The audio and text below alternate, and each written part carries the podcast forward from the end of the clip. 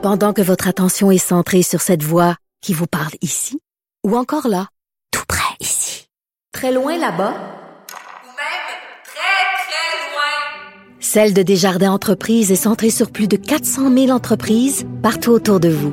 Depuis plus de 120 ans, nos équipes dédiées accompagnent les entrepreneurs d'ici à chaque étape pour qu'ils puissent rester centrés sur ce qui compte, la croissance de leur entreprise. Parce qu'en immobilier, pour être à son affaire, suivez les conseils de nos experts. Via Capital, les courtiers immobiliers qu'on aime référer. Bonne écoute. Balado. Il manie l'idée, la réflexion, la persuasion, le silence. Mario Dumont. Informé, cultivé, rigoureux. Il n'est jamais à court d'arguments. Mario Dumont. Pour savoir et comprendre. Bonjour tout le monde, bienvenue à Cube euh, Radio. Euh, Bonne fin euh, d'après-midi. Eh bien, continue à suivre ce qui se passe entre Israël et le Hamas. Aujourd'hui, c'est le, le, le, premier ministre israélien Benjamin Netanyahu qui a commencé à dire que il aurait des comptes à rendre, et pas par rapport à ce qui se passe à Gaza, mais des comptes à rendre par rapport à sa propre population pour euh, l'incapacité à avoir empêché l'attaque du 7 octobre, dit que les services de renseignement je parle de cette faillite là, des services de renseignement israéliens à voir venir le coup. Ils ont rejoint tout de suite l'équipe de 100% Nouvelles.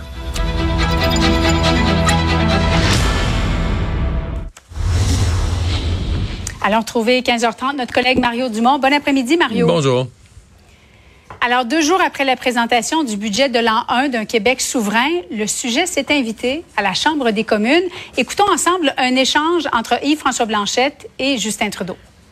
J'aimerais savoir si le premier ministre reconnaît la capacité, la capacité du Québec à réussir au plan économique comme pays Mon Dieu, Monsieur le Président, les, essais que le Bloc essaye de ramener un débat euh, sur et des chicanes entre le fédéral et le provincial continuent de, de m'époustoufler. La réalité, c'est que bien sûr, les Québécois euh, sont un peuple fier, une nation fière, prête à bâtir un avenir meilleur, mais ils savent très bien euh, que cet avenir euh, se place le mieux à l'intérieur du Canada. C'est pour ça, en tant que gouvernement canadien, on est là pour investir euh, dans, des, dans des choses comme le REM, dans des investir dans Northvolt, investir dans la Davy, investir dans les mines de lithium, investir main dans la main avec le gouvernement du Québec pour bâtir un avenir meilleur pour tous les Québécois et tous les Canadiens. Alors, quelle finale quand même, Mario. Il y en a peut-être plusieurs qui croyaient que la souveraineté, c'était un sujet qui était mort et enterré. Euh, Crois-tu qu'il y a un réel appétit actuellement pour la souveraineté ou c'est plutôt un discours partisan? Euh, ben d'abord, euh, on dira ce qu'on voudra. Ce sujet-là, écoute, Oui. ça fait combien de temps qu'on n'a pas vu un Justin Trudeau animé comme ça? Pour vrai, là? Hey, ça Hein? fait longtemps. Hein? Ouais. Donc, ce sujet-là, oui, oui, oui, ce sujet-là euh, soulève les passions, qu'on le veuille ou non. Je commence par, par faire cette parenthèse. Non, je ne pense pas que la population en soit là. Euh, je pense pas que la population, je comprends que le, le PQ, tout le monde reconnaît sa capacité de prendre beaucoup de place dans l'actualité, l'habileté de Paul Saint-Pierre Plamondon de passer ses messages, d'installer ses sujets. Dire, le PQ reste un parti qui a euh, quatre sièges à l'Assemblée nationale. Euh, il a monté les sondages. Écoute, avec ce que j'entends, il va probablement monter encore. Mais tu sais, euh, entre ça, puis euh, devenir un gouvernement en attente, puis un gouvernement qui aurait, mettons, un, tu sais, un 55-60 d'appui à la souveraineté pour dire, j'arrive confiant pour aller faire un référendum à le gagner. Écoute, il reste, il reste, il reste, tu sais, des étapes. Donc, non, je pense pas que la population en soit rendue là, mais je pense que euh, Paul Saint-Pierre Plamondon a rallumé quelque chose. Ça, il n'y a pas de doute. Donc, ça fait une coupe d'affaires. D'abord, je pense que pour des gens qui étaient souverainistes, puis qui s'occupaient plus de ça, oups, ça rallume une flamme. Je pense que pour des plus jeunes qui ont jamais vraiment vécu le débat souverainiste, c'est le référendum de 95, ça commence à faire un bout quand même. Là. Donc, euh, tous Ouais. ceux qui ont, je sais pas, moi, 40 ans et moins, l'ont jamais vraiment vécu. Alors là, c'est comme quelque chose de nouveau, qui regardent peut-être avec étonnement, curiosité, peut-être vont aller lire des choses, s'interroger comme, comme ils l'ont jamais fait.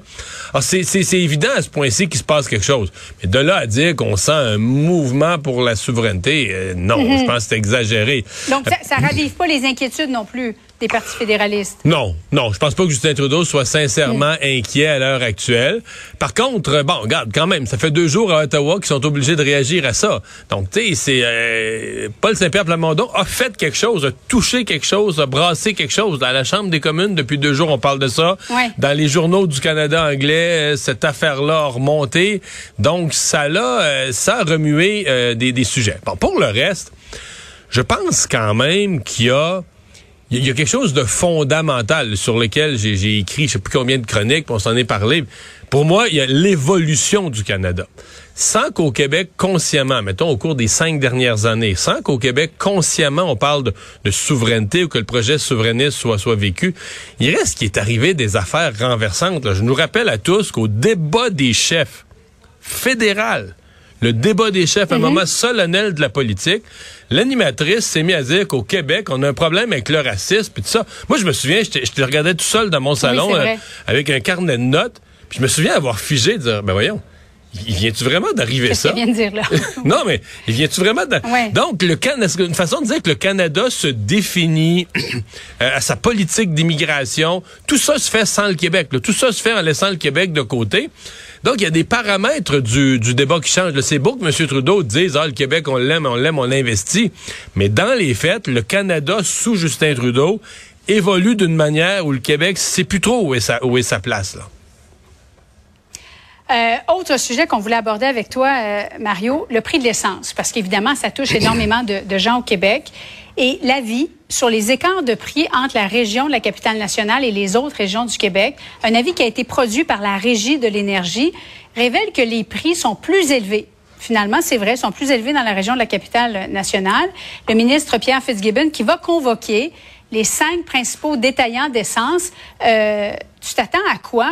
De ça? Fitzgibbon aussi qui a demandé au Bureau de la concurrence du Canada d'enquêter. Ouais.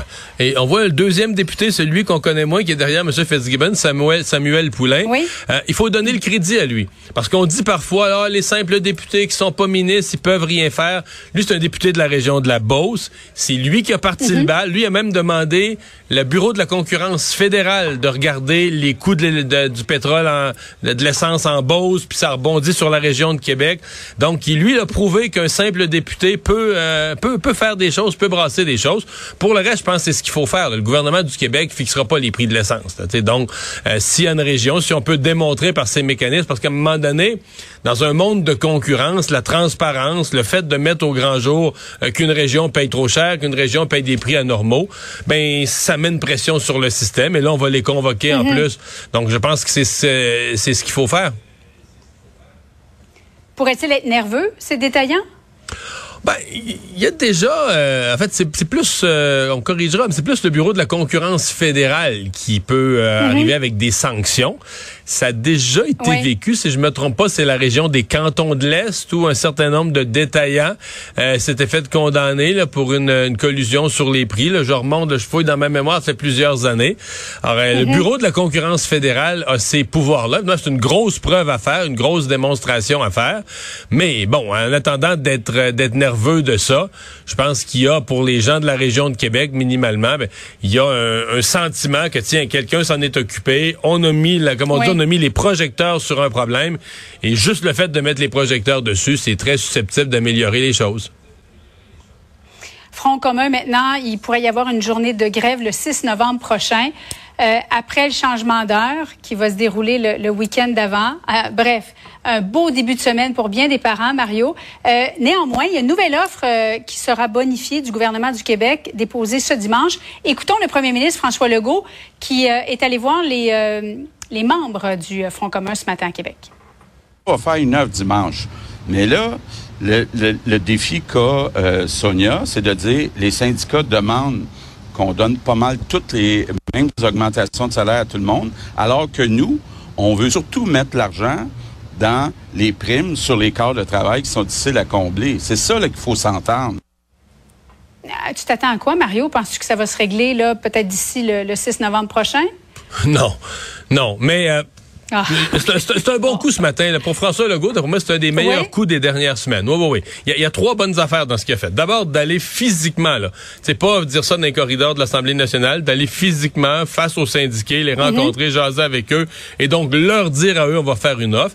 Faisant ça, il dit au reste du public, là, il, il amène l'attention sur la nouvelle offre qui s'en vient, et il donne un détail qui est pas banal là, sur la nature de l'offre. Il leur dit, oui, on va, on va l'améliorer.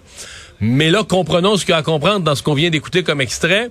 Euh, la bonification, parce que là, ça coûte, c'est chaque pourcentage supplémentaire, c'est aux alentours de 600 millions. Ça coûte cher, là, chaque point de pourcentage qu'on augmente. là.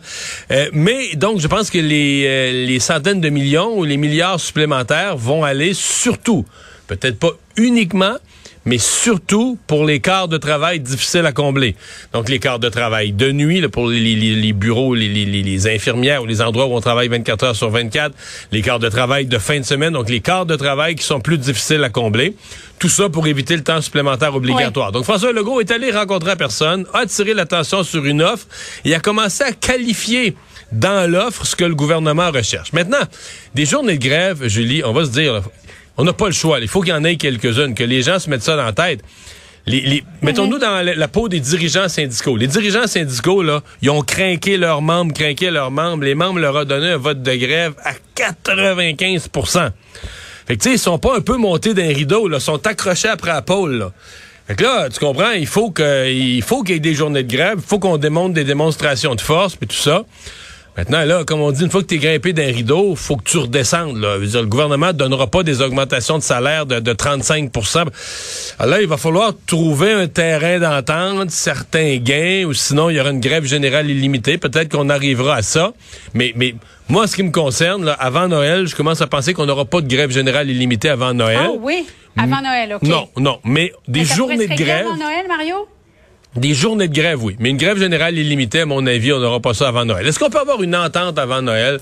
Ça serait, Mm-hmm. ça serait un exploit. Ça va dépendre de comment, comment est la réaction à l'offre de, à l'offre de dimanche. Est-ce que l'offre formulée par le gouvernement dimanche relance un peu la négociation? Ou est-ce que dans la journée de grève mardi, les chefs de syndicaux vont dire que cette offre du gouvernement est une véritable insulte, puis que c'est pire que pire, puis que c'est pire que jamais? Et là, à ce moment-là, on Oui. sent, là, on prendrait le chemin d'une grève générale illimitée, ouais. Mario, merci beaucoup. Bonne fin d'après-midi à toi. Au revoir. Dans un instant.